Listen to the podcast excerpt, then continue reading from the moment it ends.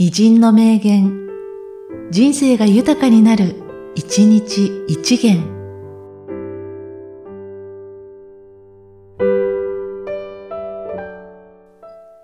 11月13日、江戸秀夫。経営者は人間として部下と対峙できるかその時、自分を支えるのは講師のけじめをはっきりさせた身辺の清潔さである。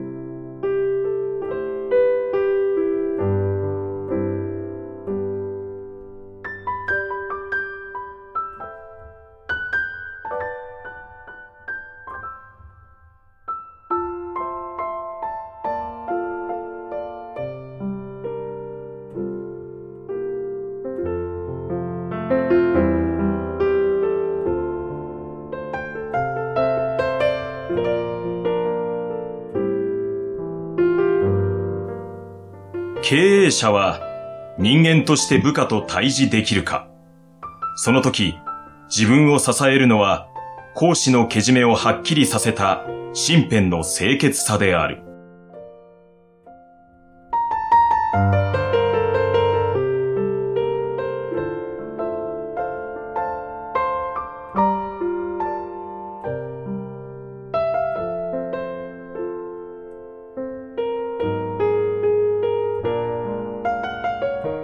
この番組は、提供、久常圭一、プロデュース、声ラボでお送りしました。